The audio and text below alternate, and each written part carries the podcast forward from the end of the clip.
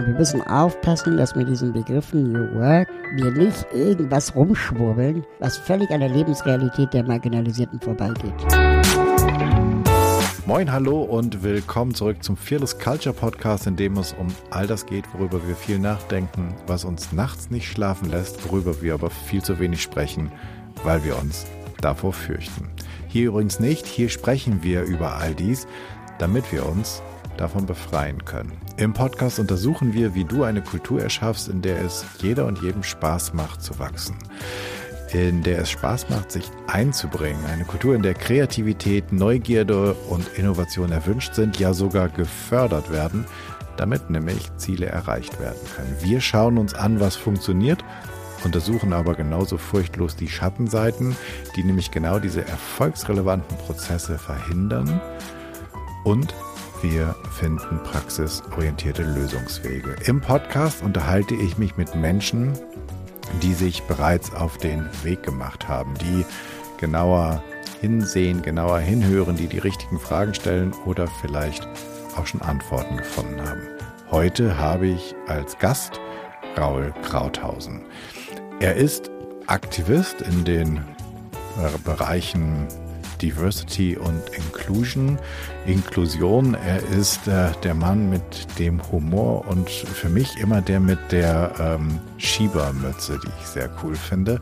Er spricht, wo immer es möglich ist, über eine barrierefreie Gesellschaft. Eine barrierefreie Zukunft wäre auch cool und eine inklusive Gesellschaft. Und er ist Autor von mehreren Büchern, ganz äh, kürzlich gab es erst eins, äh, wie kann ich was bewegen, wo 16 weitere Aktivisten zusammenkommen. Er ist Podcaster, er ist Profi, ich habe sozusagen einen Profi auf der anderen Seite. Ähm, am Mikro und bevor ich jetzt die ganze Zeit quatsche und sage, was er ist, ähm, sage ich herzlich willkommen, lieber Raul. Klasse, dass das geklappt hat, dass ich dich hier im Podcast haben kann. Und stell dich doch unseren ZuhörerInnen noch einmal ganz kurz selber vor. Ja, ich finde, das hast du schon ganz gut gemacht. Mein Name ist Raul Krauthausen, ich komme aus Berlin, ähm, bin Rollstuhlfahrer ähm, und Aktivist für die Themen Inklusion und Barrierefreiheit. Habe eine eigene Organisation gegründet, die Sozialhelden, wo wir seit fast 20 Jahren Projekte rund um diese Themen machen. Sehr cool, vielen Dank. Genau, die Sozialhelden, die sind mir jetzt eben gerade durchgerutscht, sowas doofes. Ähm, ich starte immer in den Podcast mit der Frage, eine fearless culture, also eine Kultur, ein Raum, ein Rahmen ohne Furcht. Hast du eine Fantasie davon? Hast du das selbst vielleicht irgendwo kreiert? Kennst du so etwas oder wie sehe so etwas für dich aus? Ich habe, wie gesagt, mich mit diesem Thema noch nicht so auseinandergesetzt und ich weiß auch nicht, inwieweit es eher so ein Marketingwort ist, äh, äh, als jetzt ähm, irgendetwas, was man zu entwickeln hat. Genauso fluffy wie New Work oder, oder so, wo auch niemand genau weiß, was eigentlich gemeint ist und ob ähm, eine Fearless Culture nicht sowieso etwas, etwas schon immer also etwas ist, was schon immer hätte da sein sollen. Also New Work brauchen wir ja nur, weil Work anscheinend scheiße ist und deswegen brauchen wir New Work. Und äh, Fearless Culture reden wir nur drüber, weil wir vielleicht äh, in vier Cultures leben.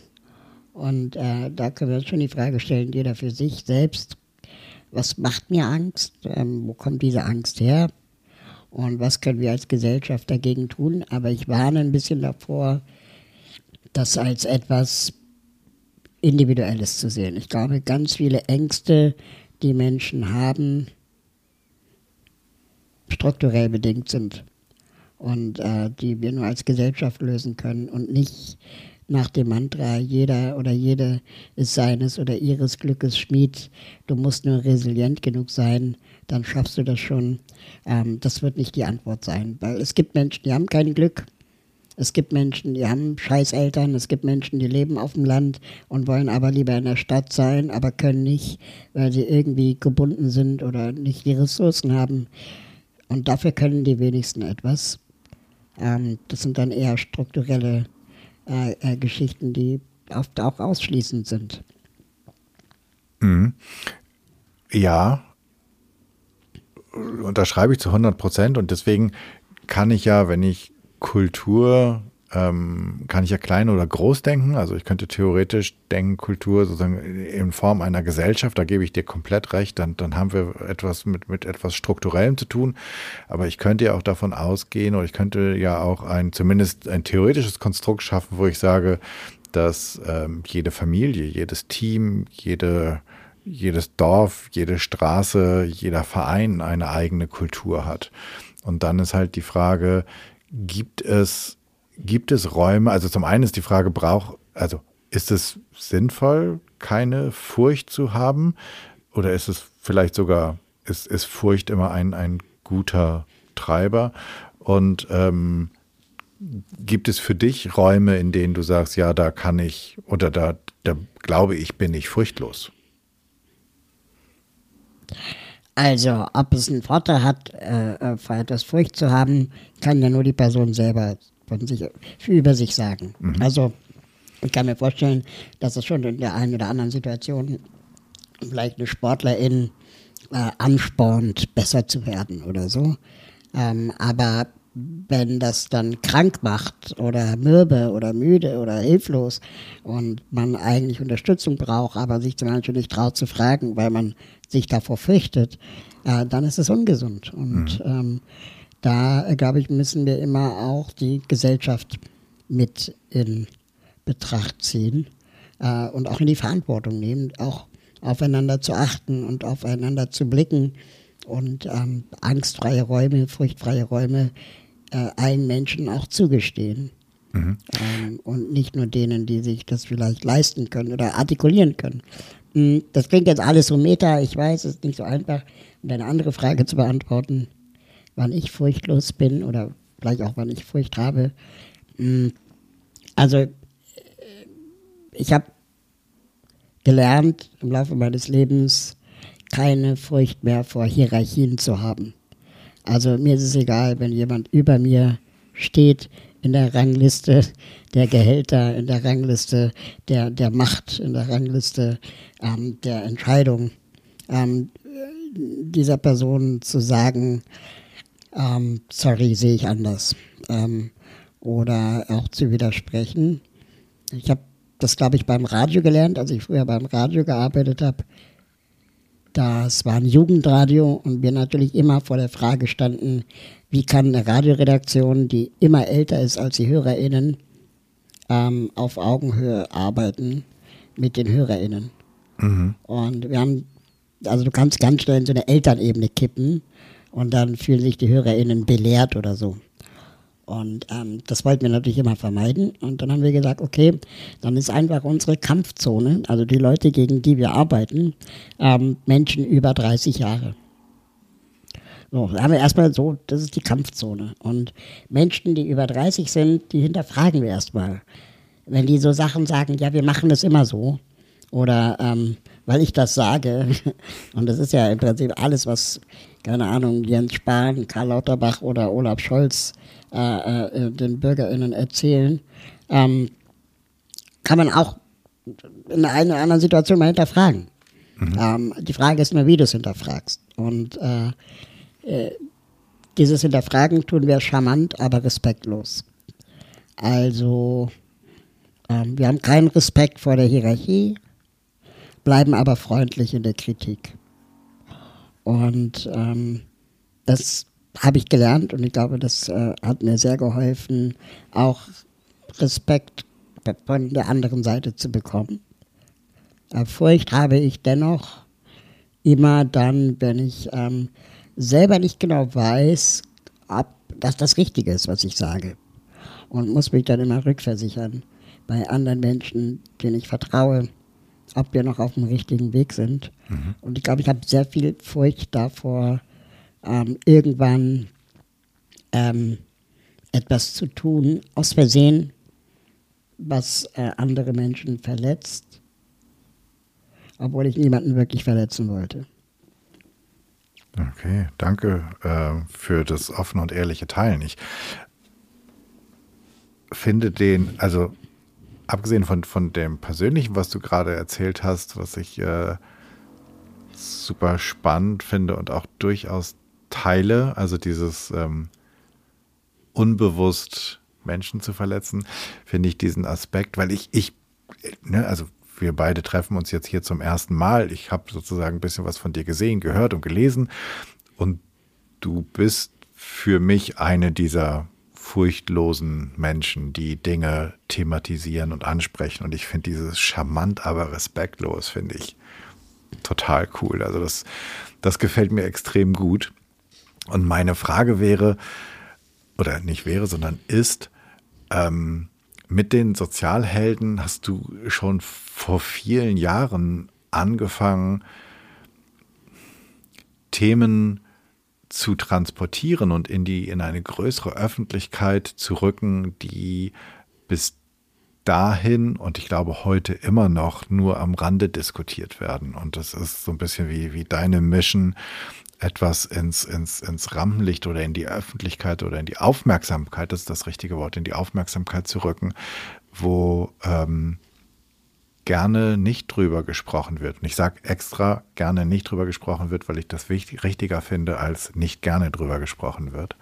Ähm, und wo viele absichtlich wegschauen. Nicht, weil sie, nicht, nicht aus bösem Willen, sondern vielleicht ganz häufig aus, aber das wirst du viel besser wissen als ich, ähm, aus Unwissenheit im Umgang mit, mit bestimmten Situationen. Und du gehst einfach charmant, aber respektlos so wumm mitten rein. Und dafür ähm, gibt es meinen ganz großen Respekt und aber auch die Frage, wie machst du das? Also woher hast du diesen Mut, dieses Herz, diese Freiheit, das zu tun? Also, ich glaube, was viele Leute verkennen, ist, dass ich ja nie alleine bin. Ähm, also, die Sozialheldinnen sind jetzt fast 20 Jahre alt.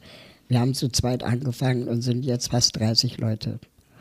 Und ähm, diese 30 Leute sind alle bezahlt. Ähm, die Hälfte davon hat eine Behinderung. Und wir arbeiten wirklich ähm, jeden Tag acht Stunden an diesen Themen. Und wir wissen natürlich auch, wie, wie der oder die andere im Team so tickt. Und das gibt uns natürlich auch Rückhalt und Stärke, ähm, zu wissen, wir sind nicht allein. Ähm, wir teilen uns die Arbeiten auf und ich bin dann vielleicht der, der, der, der, der Gipfel des Eisbergs, ähm, den man sieht, aber das ganze Fundament darunter, das vielleicht nicht so sichtbar ist, nicht in den Medien erscheint, kein Social Media macht, ähm, das sieht man dann eben oft nicht. Als wir die Sozialheldinnen gegründet haben, war uns wichtig, ganz bewusst das Ganze nicht Raul Krauthausen Verein zu nennen oder so, sondern eben ganz bewusst einen Namen zu nehmen, der auf der einen Seite neugierig macht, aber auf der anderen Seite auch von meiner Person getrennt ist. Und ähm, wir fangen, oder was heißt, also wir machen schon seit vielen Jahren und fangen an, das immer weiter auszubauen, ähm, Projekte zu entwickeln, wo auch meine Kolleginnen mal die Führung übernehmen, ähm, Projektleitungen machen, äh, die Expertinnen sind, die gebucht und angefragt werden ähm, und nicht immer Raul.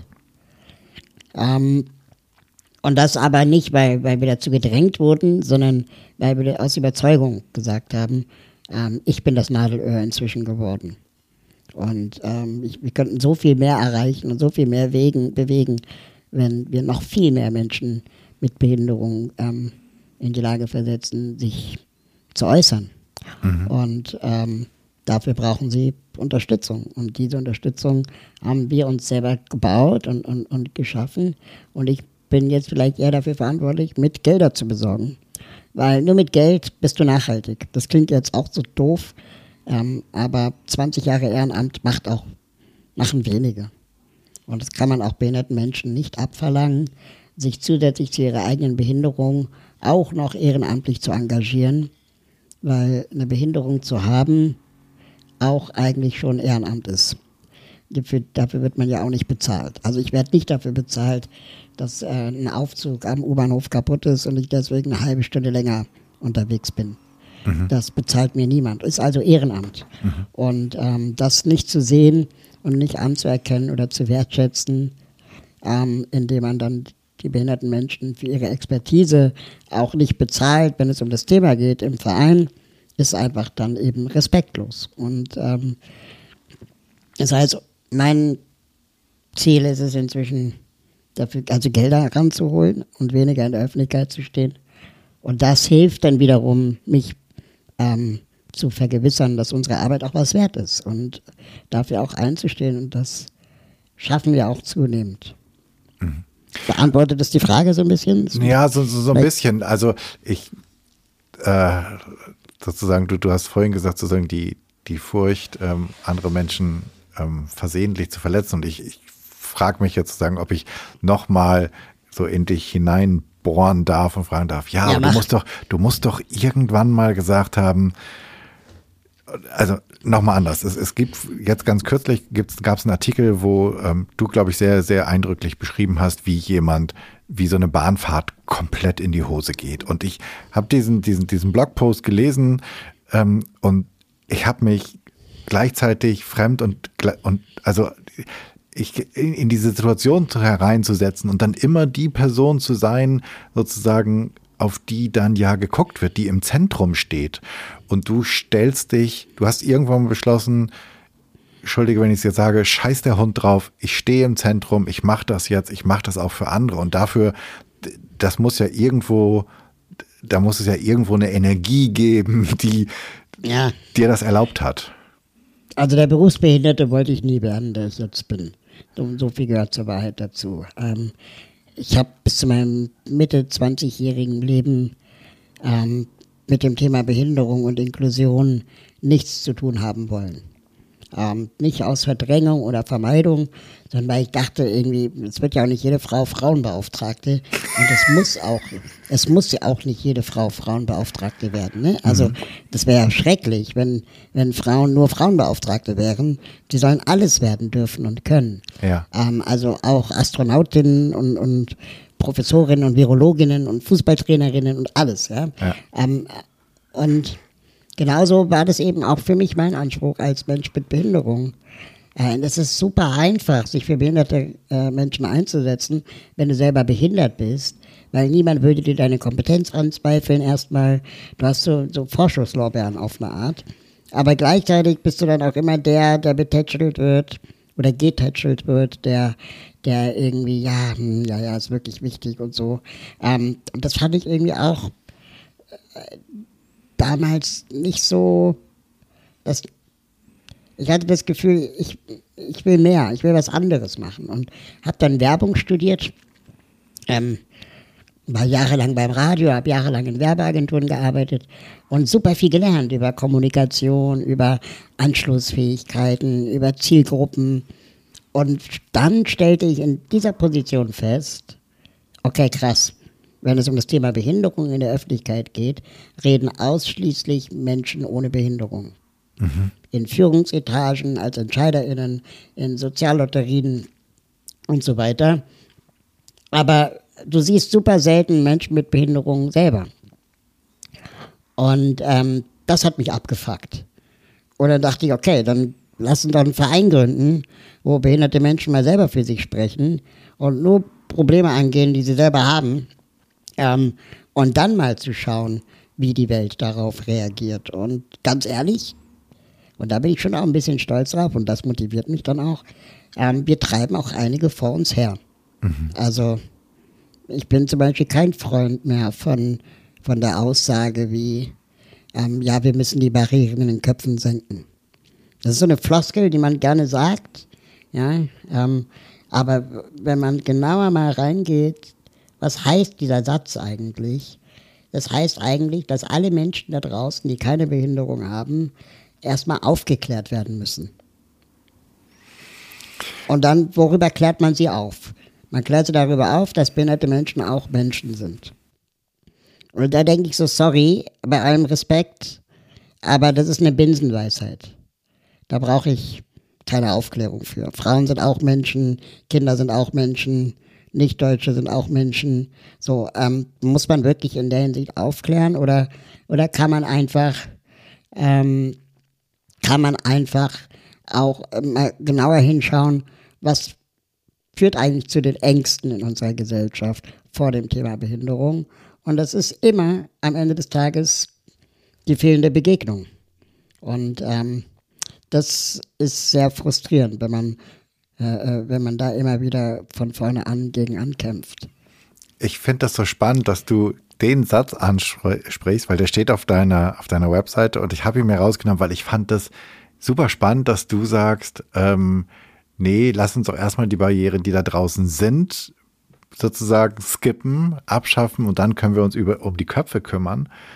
Ich habe mir dann gedacht, naja, vielleicht ist dein Gedanke auch, wenn es draußen passiert, dann ist es in den Köpfen schon da. Und ich habe, um, um aus dem Nähkästchen zu plaudern, ich habe heute Morgen mit meiner Frau halt erzählt, dass ich mich total auf den Tag freue, weil wir haben dann das Gespräch und dann haben wir halt auch so überlegt, wie das so in, in unserer Kindheit und in unseren Familien war, der, ob es da Kontakt und Umgang mit Menschen mit Behinderung gab. Und ich, ich weiß, dass Freunde von meinen Eltern, die haben ein, und wahrscheinlich trete ich jetzt voll ins Fettnapf, die haben ähm, einen Sohn gehabt, einen Sohn und Tochter gehabt und der, der Sohn ähm, war am Down-Syndrom erkrankt. Ich weiß nicht, ob, das, ob ich das richtig gesagt habe oder ob ich da was Falsches gesagt habe. Und ich war, ich war, also ich erinnere mich, dass die ein, zwei Mal sozusagen dann die ganzen Familien da waren, dass wir gespielt haben. Ich habe da aber voll die gute Erinnerung dran. Und meine Frau erzählte halt, dass sie eine Großtante hatte, die auch irgendwie im, ich glaube, die im Rollstuhl saß. Und ähm, dass das aber, und dass, dass die aber voll pleatsch war, aber dass es damals noch, also ne, wir sprechen jetzt so von den 70er Jahren und vor den 70er Jahren, dass da ja so, so ein riesen Stigma dran hing. Und ich habe dann irgendwie so gedacht, ja, ich habe, also dadurch, dass ich in meiner Kindheit und in meiner Schule, ich kann mich gar nicht daran erinnern, dass dort jemand war, der mir diese Welt eröffnet hatte. Und ich merke das manchmal, und ich glaube, das geht trotzdem noch vielen so, obwohl du, ich glaube, ich habe bei dir gelesen, dass jeder zehnte Mensch ähm, ist sozusagen, hat mit irgendeiner Behinderung zu dealen, ähm, die, ich weiß nicht, ob das dann eine ist, die äußerlich auch bemerkbar ist, weil theoretisch könnte man ja auch das Thema weitertreiben und fragen, ob es nicht viel, viel mehr sind. Ähm, und ich habe das nie, also ich würde jetzt sagen, ich habe das nie wirklich gelernt. Und genauso wie ich in so einem super privilegierten ähm, ähm, Welt aufgewachsen bin, ich habe ja, ich habe ähm, äh, Mitschüler und Mitschülerinnen gehabt, die aus, ähm, ich glaube, Spanien und jemand aus dem ehemaligen Jugoslawien kam, mit dem ich heute noch befreundet bin. Aber ich habe auch nie intensiv, ich komme aus so einer piefigen Kleinstadt halt, ich habe nie diesen, diesen Umgang gelernt. Und das ist, wie, wie, wie nimmst du das wahr? Also wie, hast du auch Menschen, die neu zu dir stoßen und die oder, oder kennst du das von, von, von, von anderen Menschen mit Behinderung, die immer wieder frisch sozusagen frische Menschen kriegen, die sagen, ich, ich weiß ehrlich gesagt gar nicht, wie ich das jetzt, was ich alles falsch mache. Also mach mich darauf aufmerksam. Ja, klar, klar. Und wahrscheinlich ist, also, ist man doch auch irgendwann leid, oder? Dass da ewig dieselbe Frage kommt. Das ist wahrscheinlich so wie, wo kommst du denn her? Und jetzt meine ich wirklich. Also wo man denkt, hallo Freunde, ja, also das, was du meinst, die Ängste, diese Beklommenheit, diese Unsicherheit, die kommen ja daher, dass wir einfach nie einander begegnet sind ja. im Laufe unserer Leben. Ne? Also in Kindheit, Kindergarten, Schule, das sind ja Orte, wo wir eigentlich auch am meisten lernen in unserem Leben. Ja. Und ähm, das sind Orte, wo auch Vielfalt eigentlich egal sein sollte. Und in der Regel auch egal ist. Ja. Den Jungs ist es egal, dass es Mädchen gibt. Äh, den Jungs ist es egal, wenn jemand blond oder rothaarig ist und umgekehrt. Und ähm, natürlich gibt es trotzdem Mobbing, aber Mobbing kann irgendwie jeden treffen. Und ich bin fest davon überzeugt, dass, dass Kinder mit Behinderung auch egal sind unter Kindern. Aha. Ähm, so, und die einzigen, die immer die Probleme haben, sind die Erwachsenen. Aha. Und das kommt daher, dass sie selber den Umgang nicht gelernt haben. Und ähm, so ist, bleibt dann letztendlich dieser Ausschluss erhalten, mh, hm, weil viele Leute Angst haben, ihr, ihre eigene Komfortzone zu verlassen. Ähm, und dann werden Ausreden gesucht, sowas wie, ich bin dafür nicht ausgebildet oder jemand könnte ja gemobbt werden oder es könnte ja was passieren. Und ähm, da wird dann gemutmaßt, äh, was ähm, oft gar nicht der Realität entspricht. Und wenn jemand sagt, ich bin für das Thema Behinderung nicht ausgemeldet, dann ist es auch anmaßend. Dann ist es insofern anmaßend, weil davon ausgegangen wird, dass jemand mit Behinderung besondere Betreuung braucht. Automatisch immer. Mhm. Und ähm, da, also dahinter steckt ja so ein bisschen das Bild, dass hinter jedem Behinderten eine Krankenschwester herrennen muss. Aber genau diese, diese Ich bin nicht ausgebildet Erzählung führt ja zur Selektion. Die führt ja dazu, dass behinderte Menschen nur an die Orte kommen, wo jemand ausgebildet wurde. Und welche Ausbildung das überhaupt war, kann auch keiner genau sagen. Und außerdem wurden Eltern von behinderten Kindern vorher auch nicht ausgebildet. Mhm. Also warum glauben wir immer, wir müssen vorher alles wissen? Und können wir es nicht lernen in der Begegnung? Das heißt, früher oder später geht es immer um die Begegnung. Es geht nicht um Aufklärung, es geht nicht um Ausbildung, es geht um Begegnung. Und in der Begegnung werden wir erfahren, welche besondere Unterstützung jemand vielleicht braucht oder nicht. Es gibt Menschen mit Angststörungen, die keine offizielle Behinderten Behinderungsdiagnose haben, die aber auch andere Unterstützung brauchen als Menschen ohne Angststörungen. Es gibt äh, Kinder, deren Eltern Alkoholiker sind. Das Kind ist nicht behindert, ja, aber braucht trotzdem Unterstützung, weil es Angst vor den Eltern hat vielleicht. Mhm. Ähm, so, das heißt, es gibt so viele verschiedene Formen von benötigter Unterstützung, dass man das nicht ausschließlich an, an der Diagnose Behinderung festmachen kann. Und äh, dafür, dafür werbe ich und dafür setze ich mich ein. Und leider bin ich immer noch viel zu oft der erste Behinderte, auf den jemand trifft. Und dieser Erklärbär oder die intellektuelle Putzkraft zu sein, die die ganze Zeit die, die ähm, ja, wie soll man sagen, die emotionale Arbeit leistet, ja, ja. die die Nichtbehinderten die ganze Zeit ausleben, ist anstrengend.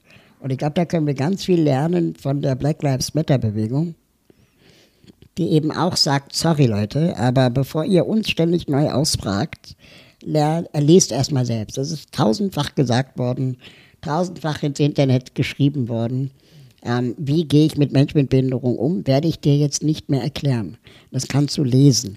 Das finde ich ein saugeilen Dass du nicht willst, Punkt. dass man dir tut, das fügt auch keinem anderen zu, ist immer ein gutes Motto. Du hörst den Viertes Culture Podcast, übrigens absolut werbefrei und deshalb ein Hinweis in eigener Sache. Würdest du auch gern die Kultur in deinem Team oder in deiner Organisation verbessern? An deiner Führungskompetenz arbeiten oder zumindest darüber reden, wie du Veränderungen erfolgreich initiierst? Dann sprich mit Jan. Er hat sowohl mit Dutzenden Experten hier im Podcast gesprochen, als auch eine ganze Reihe von Kulturveränderungen begleitet, Teambuildings initiiert und Führungskräfte bei der fachlichen und persönlichen Entwicklung unterstützt. Alle Kontaktinformationen und mehr Details zu seiner Arbeit findest du auf janschleifer.com. Weiter geht's mit dem Interview. Ja. Das finde ich einen saugeilen Punkt, weil ich finde auch dieses, hast du es gerade intellektuelle Putzkraft genannt, super cool. Ähm, weil wir sind halt im 21. Jahrhundert und wir sind nicht mehr in den 70er Jahren, wo es noch, wo es gerade nur noch ein, ein, Telefon mit Schnur gab, sondern jeder kann sozusagen auf seinem Telefon heute das Internet herzaubern und kann sich alles Mögliche bei YouTube oder ähm, in irgendwelchen Büchern an, an Wissen aneignen. Da hast du komplett komplett recht. Und trotzdem ähm, ist es ja so, dass irgendwie die Gesellschaft, und ich gebe dir so recht, was, was die Begegnung angeht, ne? Es braucht diese Begegnung. Und ich glaube auch, dass Kindern ist das total Wurst, wie rum das ist. Und die sind kreativ und finden ihre Wege und sind eher neugierig, ähm, als dass sie unbedingt ausgrenzen müssen. Und trotzdem leben wir in einer strukturell ausgrenzenden Gesellschaft und müssen von diesem, von diesem Bild des Normalen, das es ja gar nicht gibt, weil ich finde deine Aufzählung sehr schön. Also wie viele Menschen leben sozusagen mit, mit ähm, mentalen Gesundheitsproblemen. Also du hast eben die Angststörung genannt, äh, was weiß ich, wie viele, wenn, wenn du das alles zusammenzählst, also wie viel Prozent sozusagen mit, mit, mit Depression und Burnout oder sowas, dann gibt es den Normalen ja gar nicht. Ne, also das müssen wir uns mal äh, bewusst machen, dass das Bild, was, also ich ich sozusagen als, als 50-Jähriger, äh, was in meinen Kinderbüchern als normales Stereotyp war, äh, forget about it. Das gibt's gar nicht. So, das ist ein, also das ist eigentlich das Konstrukt. Und gleichzeitig ist darauf ja irgendwie unsere Gesellschaft gebaut. Darauf ist unsere Mobilität gebaut. Und wie kriegen wir das geändert? Also ich glaube, wir kommen nur äh, ähm, weiter, wenn wir aufhören, immer diese Erzählung zu machen. Wir müssen die Leute aufklären. Ähm, so, also wir können, es ist nicht meine Verantwortung, deine Angst zu nehmen. Mhm. Ähm, das Einzige, was jetzt noch helfen würde, wäre, wie schaffen wir eine Gesellschaft, in der du nicht mehr die Möglichkeit hast, dich dem Thema zu entziehen. Das klingt jetzt so hart, ja, aber hat eine Lehrerin an der Regelschule überhaupt das Mandat zu sagen, behinderte Kinder unterrichte ich nicht? Und warum wird das so oft noch gesagt? Und warum kommen die LehrerInnen damit durch? Mhm. Warum wird das nicht sanktioniert? Warum wird das nicht von, also dem einen Riegel vorgeschoben, nach dem Motto, wenn du keinen Bock hast, dann werd Amazon-Lieferantin. Ja, aber ähm, du kannst hier nicht Rosinen picken, was SchülerInnen angeht. Mhm. So Ende der Geschichte. Ja? Eine Busfahrerin darf ja auch nicht entscheiden, ähm, ob sie blonde oder rothaarige Menschen transportieren. Sondern die müssen alle mitnehmen, die ein Ticket haben. Ende der Geschichte. Und die Regel ist Ticket. Mhm. Und Aber das so würde dann ja für die, für die Bahn oder fürs Flugzeug, und ich stelle mir gar nicht vor, wie das Ganze im Flugzeug funktioniert, ähm, das würde ja auch, das, theoretisch müssten wir genau dasselbe auch einziehen und wir müssten auch da sagen, was ist die Regel? Ticket ist das Regel, ist die Regel, okay, ich habe ein Ticket gekauft, ich will mit. Und zwar genauso schnell und genauso bequem wie alle anderen. Sieh zu. Exakt. Und notfalls müssen wir uns das einklagen, erklagen oder da, wo es nicht klagbar ist, äh, Rechte äh, Gesetze entwickeln, die das klagbar machen. Ähm, in Deutschland gibt es auch viele Gesetzeslücken. Also es gibt zum Beispiel die Gesetzeslücke, dass die Privatwirtschaft nicht verpflichtet ist, barrierefrei zu sein. Und jahrzehntelang wurde gesagt, dass man die Privatwirtschaft ja nicht mit Regeln überfordern darf. Ähm, von wegen freier Markt und keine Ahnung mhm. was. Ähm, aber wir haben sie auch verpflichtet, den Brandschutz zu machen.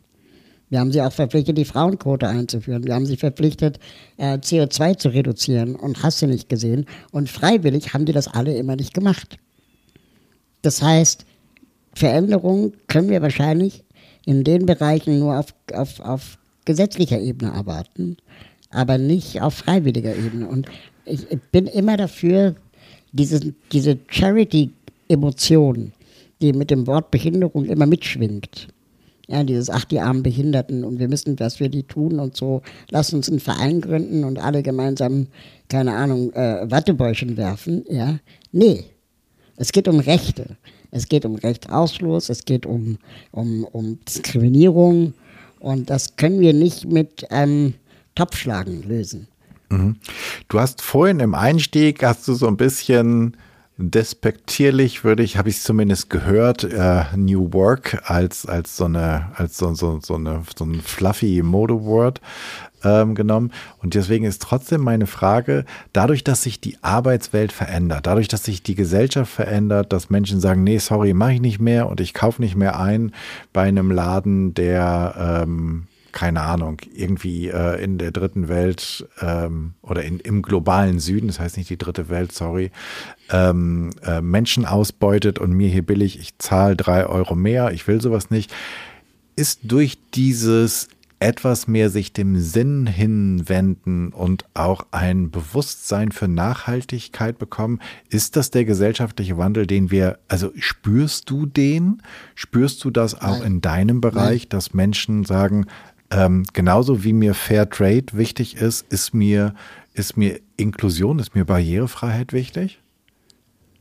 Also ganz ehrlich, ähm, ich habe ja in dem Buch, wie kann ich was bewegen, mit vielen Aktivistinnen in dem Bereich auch gesprochen. Und ähm, da, keine Ahnung, da sagte Luisa Neubauer, die Bambuszahnbürste wird unser Klima nicht retten. Ja, also das Problem ist nicht, dass wir die falschen Zahnbürsten gekauft haben. Und das Problem wird auch nicht sein, dass wir keinen Fairtrade-Kaffee gekauft haben, sondern das Problem ist, dass wir Leute damit durchkommen, dass sie Menschen ausbeuten. Das Problem ist, dass wir Leute damit durchgehen lassen, dass sie zu viel CO2 in die Luft pumpen und dass sie einfach ähm, äh, die Umwelt zerstören. Und das, wahrscheinlich können wir viel mehr fürs Klima tun, wenn wir die Kreuzschifffahrt verbieten würden ja, als wenn ich jetzt eine Bambuszahnbürste kaufe. Und wir könnten viel mehr für Gerechtigkeit sorgen, wenn wir einfach mal Mindestlohn einführen und auch in Behindertenwerkstätten einführen oder eben meinetwegen auch in, in, in Ländern des globalen Südens. Aber diese Anmaßung von uns äh, Podcastern, die irgendwie in, in Hipstervierteln wohnen und fancy Büros, fancy Brillen tragen, äh, und geile Mikros und den neuesten MacBook äh, benutzen. Ähm, wir, wir können uns natürlich unsere New Work-Welt so zaubern, wie wir sie uns gerne wünschen. Aber wie viele POCs arbeiten in unserem Kollegium? Wie viele Menschen mit Behinderungen arbeiten in deinem Kollegium? Ähm, also ist es, ist, es, ist es wirklich diese New Work oder haben wir eigentlich nur die Dinge beseitigt, die uns als weiße heterosexuelle Männer gestört haben? Ja? Ähm, haben wir wirklich Platz geschaffen für die alleinerziehende Mutter? Haben wir wirklich Platz geschaffen für jemand, der sein Leben lang oder die dein Leben lang dafür kämpfen musste, irgendwo zu gelten und teilhaben zu können? Ähm, und, und sind wir wirklich auch bereit, Platz zu machen? Mhm. Und ist es Whitewashing, Greenwashing oder wie wir das nennen, weil wir jetzt alles New Work nennen? Ähm, oder ist da wirklich was Ernstes hinter? Also ich sehe das, ich berate große DAX-Konzerne in Bezug auf Diversity and Equity im, im äh, Personal. Alle klatschen, alle finden es toll, aber alle Menschen, mit denen ich rede, sind weiße, nicht behinderte Menschen, meistens Frauen. Also weiche Themen sind schnell weiblich. Ähm, Diversity reicht dann oft für die auch, dass Männer und Frauen auch irgendwie eine Rolle haben, gleichermaßen. Mhm. Ja. Aber sorry, aber Männer und Frauen gleichberechtigt im Betrieb ist für mich Mindeststandard. Das ist keine Diversity. Und wir müssen aufpassen, dass mit diesen Begriffen New Work wir nicht irgendwas rumschwurbeln, was völlig an der Lebensrealität der Marginalisierten vorbeigeht. Okay, da hast du jetzt mal voll den Nagel, voll auf den Nagel draufgehauen. Ähm, ja, und also natürlich ist es so, ich komme mal auf die, auf die Bambuszahnbürste und die Kreuzschifffahrt zurück. Und jetzt könnte ich natürlich sagen, oh, der Raul hat recht, das mit der Bambuszahnbürste, das lasse ich sein, ich nehme weiter meine Einweg-Einzelverpackten, die sind so schön hygienisch. Aber es ist ja nicht so, dass 80 Millionen Bambuszahnbürsten nicht was tun würden. Und das, ne, das, das eine ist, also ich finde, also natürlich weiß ich, dass es gut wäre, wir würden sozusagen innerdeutsche Flüge abschaffen, wir würden keine Kreuzfahrtschiffe mehr zulassen. Und vor allen Dingen würden, ich habe vor kurzem so einen geilen Artikel gelesen von wegen, wir können uns unsere Superreichen nicht mehr leisten, dass dieses Private Jetting aufhört, weil damit würde ja CO2 eingespart werden. Da ich kann gar nichts, also ich kann in meinem Leben gar nichts machen, so viel CO2 wie ähm, so, ein, so ein Superreicher da in seinem Private Jet macht. Aber ist das die ganze Wahrheit? Weil braucht es nicht, also ist nicht dadurch, dass ich Bambuszahnbürsten kaufe, verändert sich dadurch nicht auch insgesamt das Mindset? Ja, natürlich. Ähm, ich will ja auch gar nicht sagen, äh, äh, entweder oder, alles müssen wir tun. Aber diese Erzählung, achte auf deinen eigenen CO2-Footprint, ist eine Erfindung der Öllobby aus den 70ern. Also, äh, die, die haben einfach den Spieß umgedreht, ja, die, die machen eine Täter-Opfer-Umkehr. Und das müssen wir auch mal so klar adressieren. Ja, also es kann nicht sein, dass es immer noch verboten ist, wenn du äh, ähm, funktionierende Lebensmittel aus, dem, aus der Mülltonne rausholen willst, dass das verboten ist. Mhm. So, also das, das ist absurd. Und, und wir leben in einer Gesellschaft, in der immer auf die Schwachen getreten wird, aber nach oben nie. Absolut, ja. Und, und das muss man einfach auch mal so klar adressieren, finde ich. Ähm, und dann, glaube ich, würde auch ein Gefühl von zunehmender Gerechtigkeit in unserer Gesellschaft auftauchen, wenn auch mal die, die wirklich verantwortlich sind, zur Verantwortung gezogen werden. Ähm, aber keine Ahnung, jetzt gerade gibt es die Credit Suisse-Skandale, davor gab es die Cum-Ex, Cum-Cum-Ex-Skandale, ähm, Volkswagen-Diesel-Skandal, keine Ahnung was alles. Niemand von denen ist ernsthaft irgendwie belangt worden. Es gibt so ein Bauernopfer, der Audi-Chef. So, aber sorry, nee. Das macht mich richtig wütend. Und es würde mich nicht wundern, wenn irgendwann sich die, mindestens die Umweltbewegung so weit radikalisiert, dass die auch militant werden. Und wenn wir uns jetzt anschauen, ich habe heute Morgen im Radio gehört, es gibt doch diese eine Bewegung jetzt, ähm, die letzte Generation, die sich an Autobahnen festkleben, mhm. dass jemand wie Cem Özdemir von den Grünen das kritisiert. Und du denkst so, Alter, das sind deine WählerInnen gewesen. Ich bin richtig sauer. Ja, zu Recht. Zu Recht. Ähm, also, wenn wir nochmal ganz kurz zurückkommen zu diesem Thema New Work und macht New Work und Achtsamkeit und Meditation und die ganzen Apps, die wir gerade haben und so sehr wie wir auf Nachhaltigkeit und fairen Handel und irgendwas achten. Du hast gerade gesagt, ähm, dass du so ein bisschen, ich habe so ein bisschen den Zweifel gehört, dass wir wirklich bereit sind für eine inklusive Welt. Sind wir das nicht? Also machen wir uns die Welt einfach nur ein bisschen schöner, damit wir besser drin leben können, aber und das andere ist so das, was das notwendige Übel da ist? Also sind wir eigentlich gar nicht bereit dafür? Also ich würde auf die Frage sagen, ja und nein antworten. Also ja, wir sind bereit dafür, gar keine Frage. Also einfach weil es ähm, sich bei Inklusion ja einfach auch um Teilhabe von Menschen handelt, so ganz allgemein. Und dafür sollte eine Gesellschaft bereit sein können, immer und jederzeit. Die Frage ist, ob die Leute, die momentan die Macht haben oder die Regeln äh, bestimmen, ob die ähm, bereit sind, ihre eigenen Komfortzonen zu verlassen. Und wenn wir diese ganzen Dinge uns anhören, wie New Work und, und äh, keine Ahnung, Self-Care-Themen, ähm, habe ich schon manchmal das Gefühl, dass das eigentlich so wischiwaschi Luxusaspekte äh, äh, und Themen sind, die ähm, vor allem den privilegierten Menschen betreffen. Also ich weiß nicht, ob, ob eine, eine, eine Person, die bei Lidl an der Kasse arbeitet, ähm, da klatschen würde mhm. wenn jemand von New Work spricht oder von Resilienz mhm. oder irgendwie, ja, lass mal hier irgendwie eine Vier-Tage-Woche einführen und komm, wir gehen morgen alle in Retreat. Ähm, also das ist einfach so fern auch von bestimmten Lebensrealitäten, dass ähm, ich es schon auch wichtig finde, diese Menschen, die man oft gar nicht mehr mitmeint, ähm, genauer in Betracht zu ziehen und sie zu fragen, was wäre eigentlich für dich New Work? Oder was hindert dich daran, ähm, andere Dinge zu tun. Ähm, äh, was bedeutet für dich Resilienz? Fehlt dir Resilienz? Bist du vielleicht nicht sogar resilienter als andere, weil du irgendwie 40 äh, Produkte pro Minute über den Scanner ziehen kannst und dir dabei nicht langweilig wird?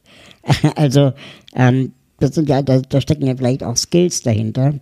Und in dieser New Work-Debatte höre ich eigentlich fast nie die Perspektive von behinderten Menschen. Woran meinst also, du, liegt das? Also, weil das da noch gar nicht angekommen ist, weil theoretisch kommt ja New Work, wenn ich das, also ich bin jetzt kein New Work Spezialist, aber es ist ja Friedhof Bergmann, der eigentlich sozusagen an den New Work gedacht hat für, für sogenannte Blue Collar Worker, also für gewerbliche Arbeiter in der Autoindustrie. Da kommt ja der Gedanke ursprünglich her. Und warum glaubst du, ist das also ich gebe dir komplett recht, das ist momentan so ein, wie heißt das bei euch, Berlin, Berlin-Kreuzberg oder, oder Hamburg-Schanze, keine Ahnung, wo es woanders heißt. Ja, das ist diese, diese, diese, wie heißt die, diese, diese Firma, die überall diese Coworking Spaces baut, gerade. Hm, WeWork. Work. WeWork, genau.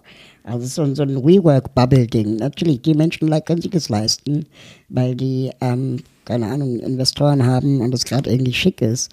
Ähm, aber eben die, die Blue Collar Worker oder wie du sie nennst, ähm, die für die ist es vielleicht mal gemeint gewesen, aber ich glaube, die sind schon lange nicht mehr in, in, in der Debatte, in der Diskussion beteiligt.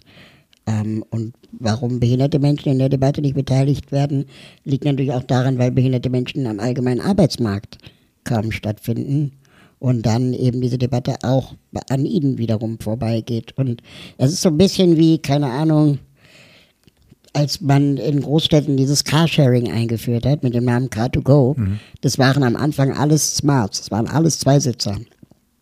Eine, eine dreiköpfige oder vierköpfige Familie hat davon nichts. Und das ist einfach, da sieht man einfach mal, aus welchen Köpfen diese Idee entstand, die vielleicht selber nie Kinder hatten oder Care-Arbeit gemacht haben, wo dann einfach eine dreiköpfige Familie nicht unwahrscheinlich ist, die auch ein Auto mal brauchen könnten äh, oder vielleicht sogar eher ein Auto bräuchten als so ein, so ein Webdesign-Yuppie, ähm, dass dann die äh, die Produkte dann auch nur für die gemacht werden, die sie sich ausdenken und nicht für die, für die es noch hilfreicher wäre. Mhm. Aber das ist ja ein Grund mehr, dass wir auch Menschen mit Behinderung in das Thema New Work mit einbeziehen und Absolut. Ich glaube, was wir viel mehr diskutieren müssen, das hatten wir auch schon am Anfang, ist so diese, wo liegt eigentlich die gesellschaftliche Verantwortung? Mhm. Warum reden wir eigentlich über Resilienz?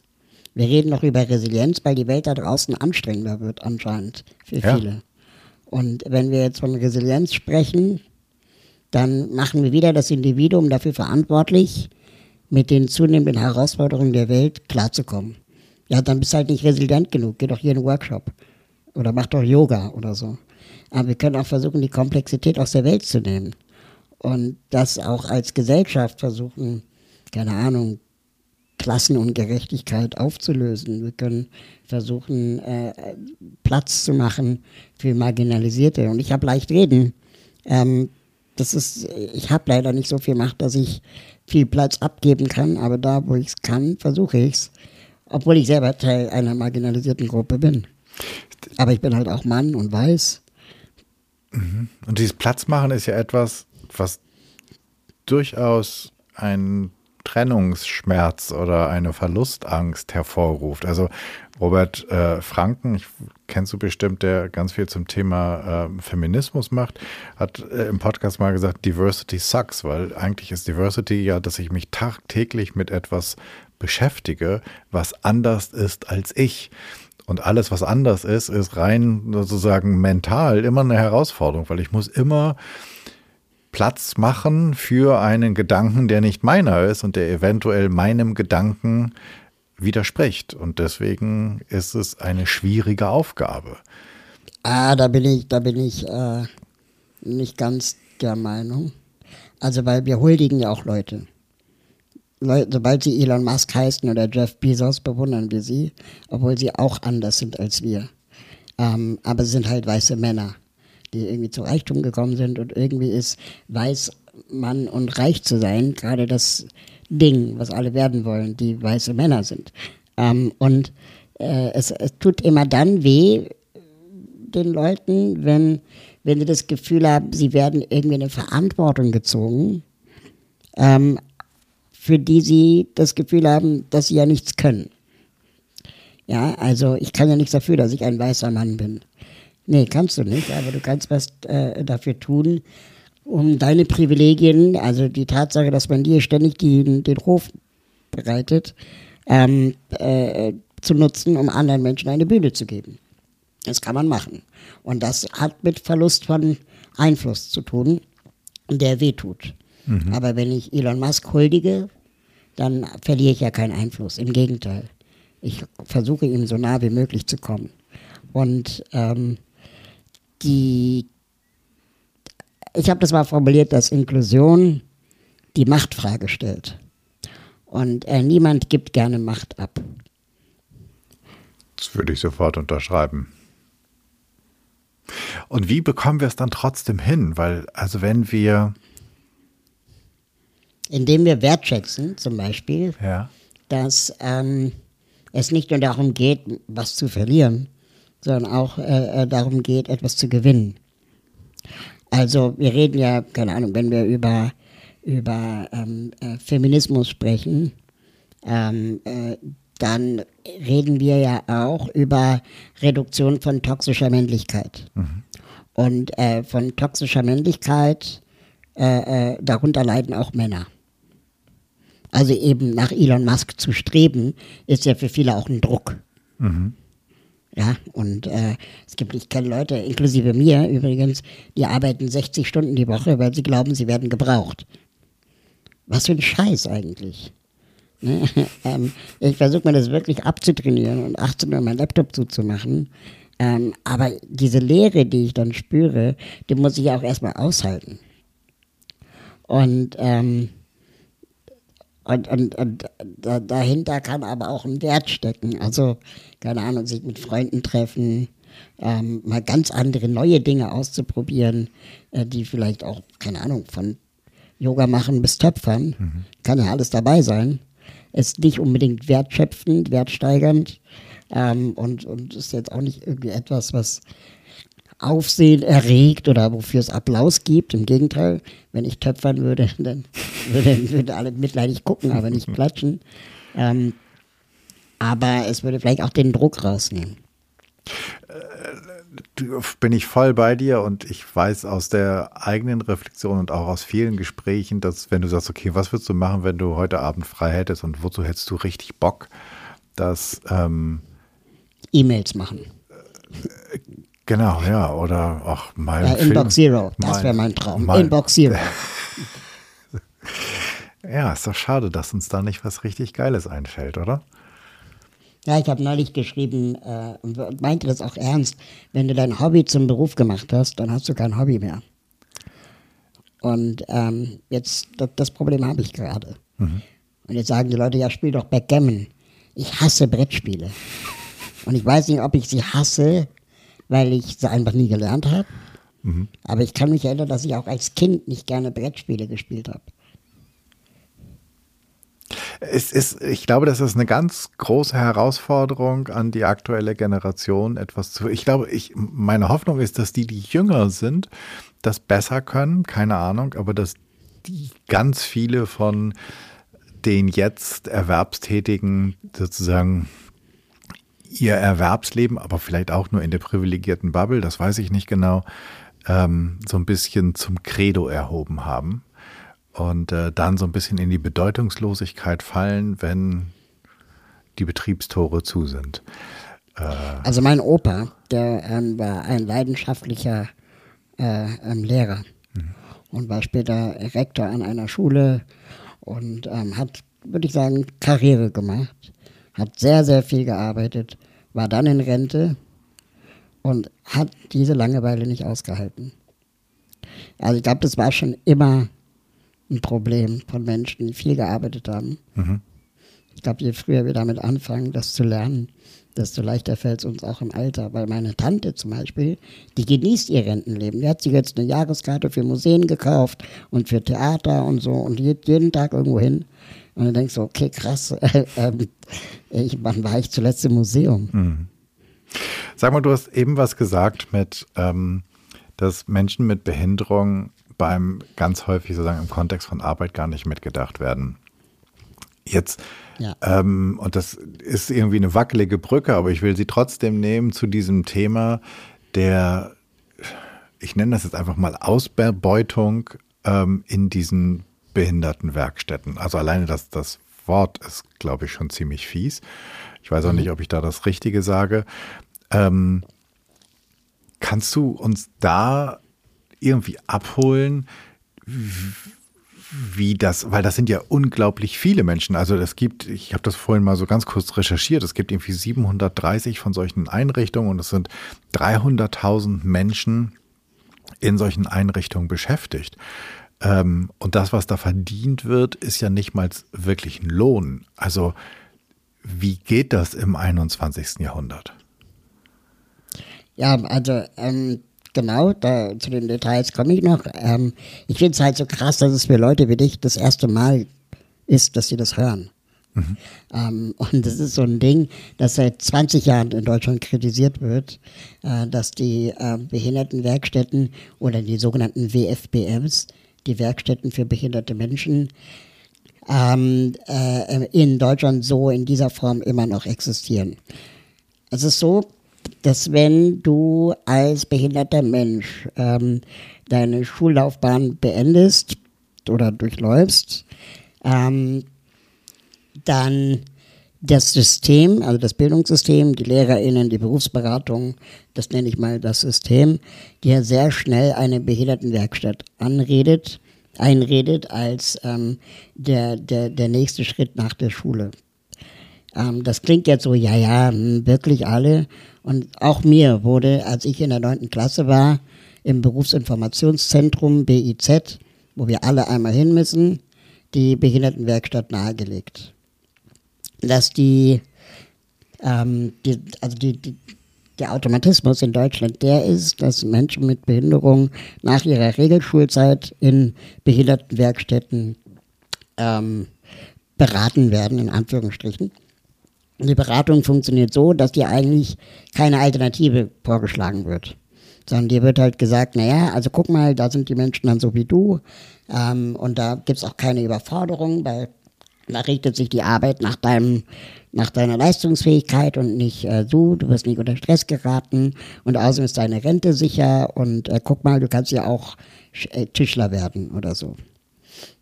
und ähm, dann, wenn du, wenn du nicht stark genug bist oder nicht informiert genug bist über Alternativen, äh, es sehr oft so, dass behinderte Menschen dann einfach dahin gehen. Ähm, und dann sind sie in diesen Werkstätten drin ähm, arbeiten acht Stunden am Tag, das, was sie arbeiten können, teilweise auch das, was sie nicht arbeiten können. Dazu komme ich vielleicht noch. Und ähm, äh, verdienen weniger als den Stundenlohn. Und wenn man dann genauer hinschaut, was machen die denn dort, dann verpacken sie zum Beispiel Warndreiecke für große Automobilkonzerne. Mhm. Und ähm, diese Aufträge aus der Privatwirtschaft, also Automobilkonzerne, ähm, die werden ausgeschrieben von den Automobilkonzernen und darauf bewerben sich verschiedene Werkstätten. Und die mit dem günstigsten Angebot, die machen natürlich dann den Zuschlag. Und dann müssten die also liefern. Dann müssten die 1000 Warndreiecke pro Monat oder pro Woche, keine Ahnung, verpacken. Ähm, und dann geht es nicht mehr um die Qualifikation von behinderten Menschen, sondern geht es nur noch darum, diese 1000 Warndreiecke verkauft zu bekommen und verpackt zu bekommen. Und das, obwohl die Werkstätten keinen anderen Auftrag haben, als behinderte Menschen zu qualifizieren, dass sie später im allgemeinen Arbeitsmarkt arbeiten können. Diese Qualifizierung findet aber nicht statt, sondern sie arbeiten. Und sie arbeiten für weniger als den Mindestlohn, weswegen sie natürlich auch günstig sind, günstiger als andere Werkstätten, die keine behinderten Menschen beschäftigen. Und ähm, die Vermittlungsquote von behinderten Menschen in diesen Werkstätten in den allgemeinen Arbeitsmarkt liegt bei unter einem Prozent. Und jetzt wird man, jetzt sagt man immer, naja, aber die können ja am allgemeinen Arbeitsmarkt vielleicht nicht das leisten. Es ist doch besser, wenn sie dann unter ihresgleichen sind und man sich die Arbeit sich dem, dem Tempo des Mitarbeiters anpasst und so. Und dabei wird völlig übersehen, dass du als Werkstatt 1200 Euro pro Monat bekommst vom Staat dafür, dass diese Person dort überhaupt ist. Das heißt, die kriegen über 16.000 Euro im Jahr pro Mensch mit Behinderung, äh, der dann auch noch ähm, äh, dort wirtschaftet und, und, und Dinge produziert, die verkauft werden können. Aber von diesen 1600 Euro bekommt die Person nur 1,35 Euro Stundenlohn. Und weil das so wenig ist, müssen sie auch noch äh, Grundsicherung beantragen. Das heißt, wenn du die Grundsicherung, die 1,35 Euro und die 1300 Euro im Monat zusammenzählst, dann könnte die Person sehr wohl am allgemeinen Arbeitsmarkt arbeiten, vielleicht sogar ähm, äh, mit weniger äh, Druck, weil, ähm, keine Ahnung, das Geld kommt ja so oder so vom Staat. Verstehst du, was ich meine? Ich bin gerade sowas von sprachlos. Und, Und weil diese Werkstätten untereinander in Konkurrenz sind, um die Aufträge aus dem allgemeinen Arbeitsmarkt, ähm, sind sie natürlich, also ist, kein, ist keine Werkstatt so blöd, die besten MitarbeiterInnen in den allgemeinen Arbeitsmarkt abzugeben, weil dann sind sie ja nicht mehr konkurrenzfähig. Das heißt, für die Menschen, die wirklich in der Lage wären, am allgemeinen Arbeitsmarkt zu wohnen, wird jedes Jahr eine neue Ausrede gefunden, warum dieses Jahr noch nicht der richtige Moment ist, rauszugehen. Und so bleiben die dann 10, 20, 30 Jahre in diesen Werkstätten. Und ähm, sie werden nicht informiert über ihre Rechte, über Alternativen. Und das Ganze wird betrieben von den Wohlfahrtsverbänden. Caritas, Diakonie, Rotes Kreuz, Malteser und wie sie alle heißen.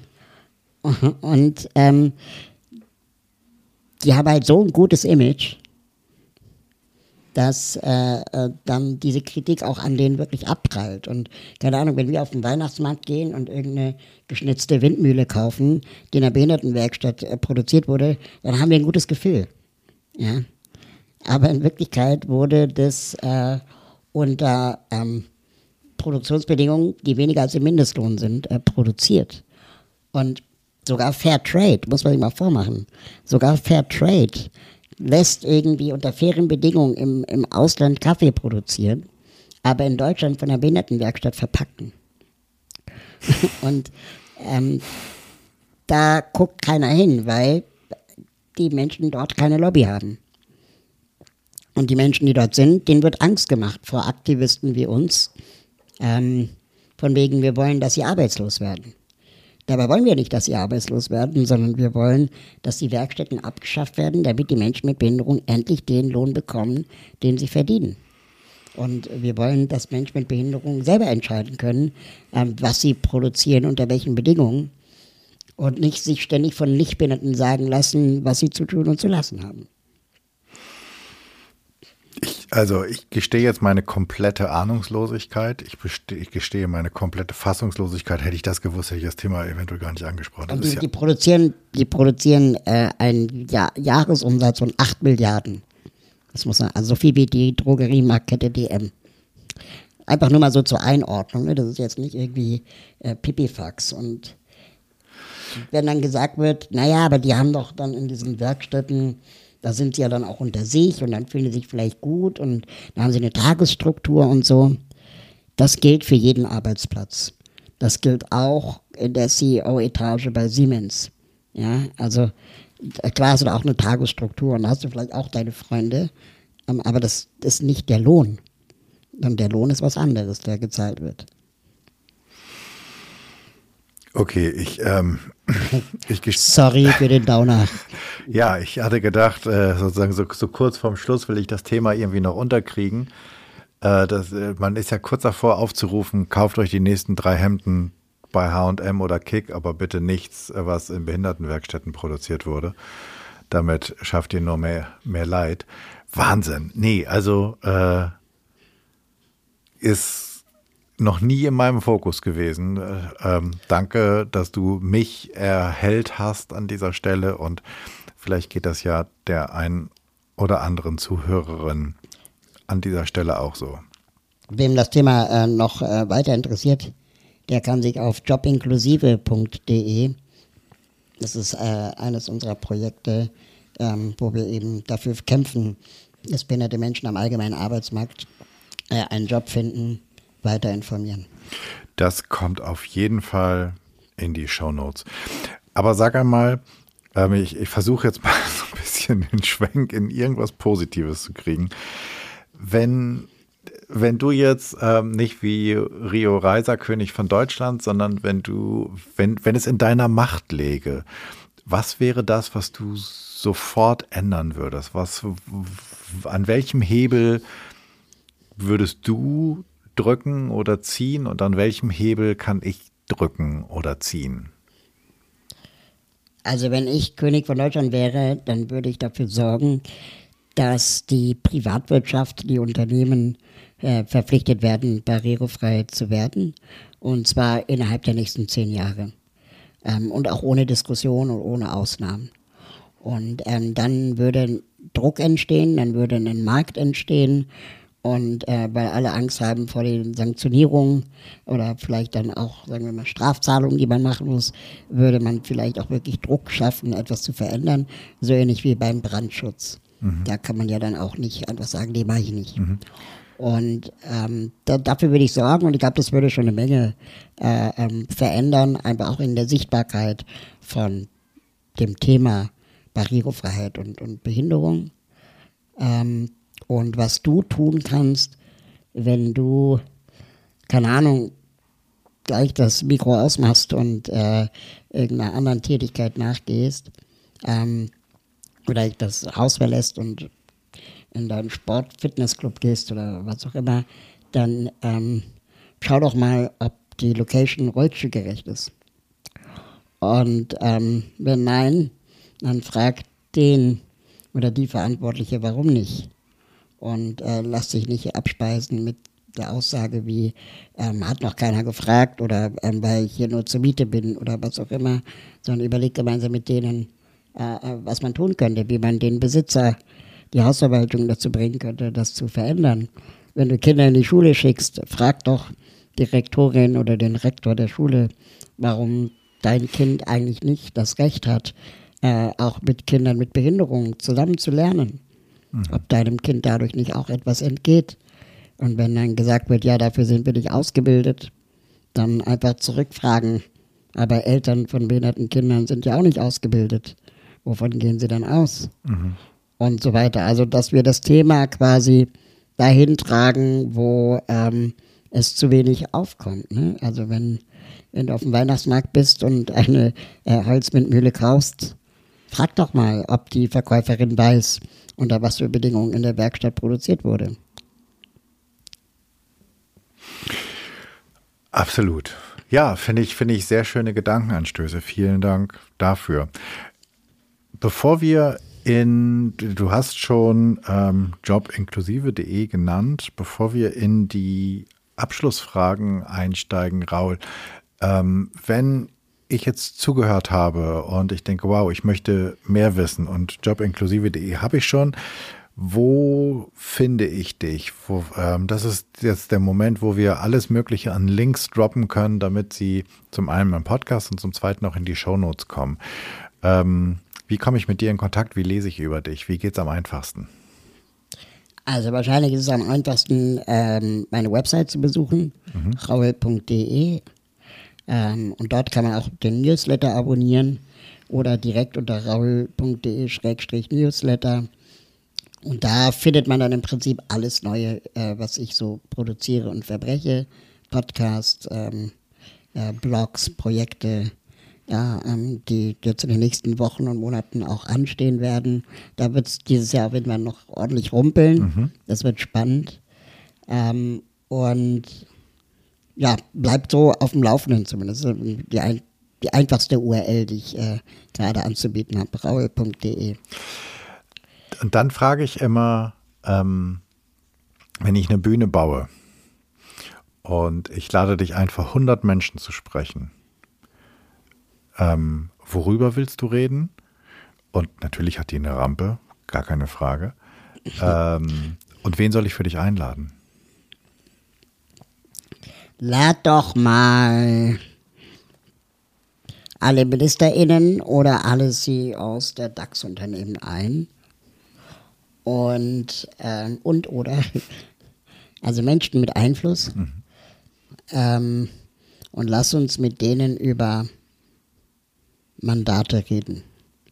Also über die Frage, wer darf in Deutschland eigentlich entscheiden, wo Menschen mitmachen dürfen und wo nicht. Und ähm, machen wir es uns nicht manchmal zu einfach, indem wir uns dahinter verstecken, dass wir zum Beispiel so Sätze sagen wie, es könnte was passieren oder dafür bin ich nicht ausgebildet, nur damit wir unserem Mandatsverpflichtungen nicht nachkommen müssen. Mhm. Ähm, oder aber wenn ich kein Mandat habe, einfach auch mal auszuhalten, die, die Klappe zu halten und es dann einfach zu machen, weil ich kein Mitspracherecht habe. Also, was ich ja schon gesagt habe, ne, die Lehrerin einer Grundschule hat nicht das Mandat zu sagen, dass sie Kinder mit Behinderung nicht unterrichten will, weil sie es einfach ja. machen muss. Ähm, und dann gibt es die Frage, was außer deinem Podcast und deinen Büchern würdest du den ZuhörerInnen als ähm, Medientipp mitgeben wollen? Also die Bücher und Podcasts werden alle sowieso verlinkt. Kannst du auch gerne nochmal nennen, aber hast du noch was anderes, wo du sagst, das hat mich beschäftigt oder das hat mich, ähm, das hat mich bewegt. Das finde ich, sollte jede und jeder gelesen oder gesehen haben also zuletzt sehr beschäftigt und auch wirklich äh, in meiner Arbeit weitergebracht, hat mich Tupoka Ogettes Exit Racism mhm. Buch. Ich glaube, das hat irgendwie fast jeder inzwischen bei sich im Schrank, hoffe ich zumindest. Mhm. Ähm, weil es ganz viel auch Parallelen aufweist zum, zum Thema Behinderung. Also ähm, Ableismus und Rassismus haben einfach viele Gemeinsamkeiten.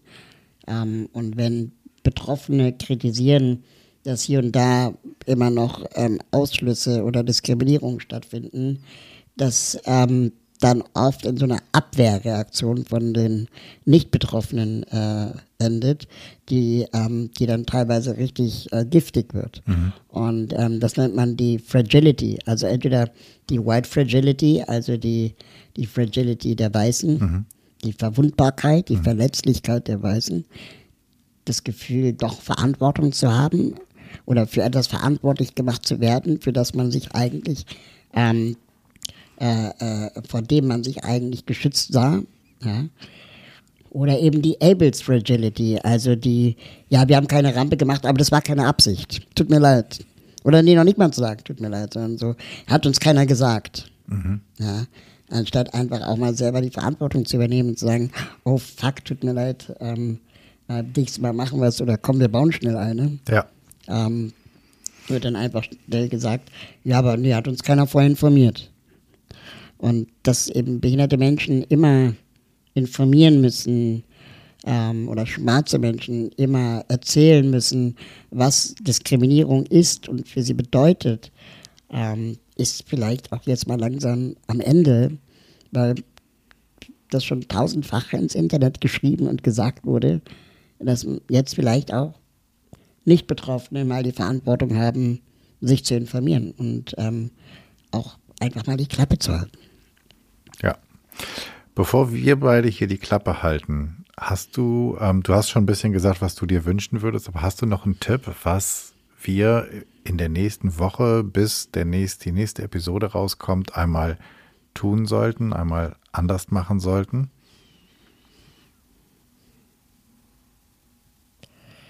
Einfach mal durchzählen im eigenen Freundeskreis, im eigenen Bekanntenkreis. Wie viele behinderte Menschen kennst du persönlich ähm, mit Vornamen und Nachnamen vielleicht sogar? Also wie viele Sätze hast du mit diesen Personen gewechselt? Was weißt du über diese Person, über die Behinderung hinaus? Mhm. Und wenn 10% unserer Gesellschaft eine Behinderung hat, dann müsste doch statistisch gesehen auch 10% deines Bekanntenkreises eine Behinderung haben. Und wenn nein, warum nicht? Und dem mal auf den Grund zu gehen, wäre eine Hausaufgabe bis nächste Woche.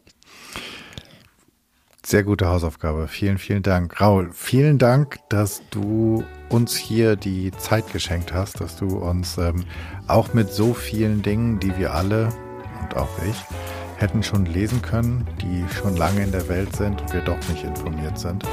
Ähm, danke. Gerne. Das war's. Ich danke dir fürs Zuhören und ich hoffe, es hat dir gefallen. Auch wenn das, was Raul geteilt hat und erzählt hat, ganz schön harter Tobak war. Und ich hoffe, es hat dich inspiriert, einmal über deinen Teller ranzugucken, einmal hinzuschauen, wo es Barrierefreiheit gibt und wo nicht und wo du vielleicht etwas davor tun könntest, dass es barrierefreier wird.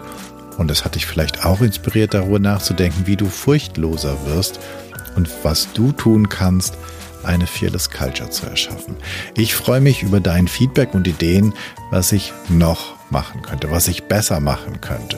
Und wenn du ein Thema hast, von dem du meinst, es müsste mal besprochen werden oder du bist eine gute Ansprechpartnerin oder du kennst eine, dann schreib mir an podcast at janschleifer.com. Du weißt, dieser Podcast ist mein Herzensthema und dein Feedback bedeutet mir sehr viel. Abonniere diesen Podcast, wo auch immer du am allerliebsten solche hörst und bitte hinterlass mir bei iTunes deine 5-Sterne-Rezension, damit der Kreis derer, die den Podcast hören können, größer wird und wir alle zusammen etwas verändern kann. Wir hören uns hoffentlich bei der nächsten Episode. Bis dahin, sei furchtlos, dein Jan.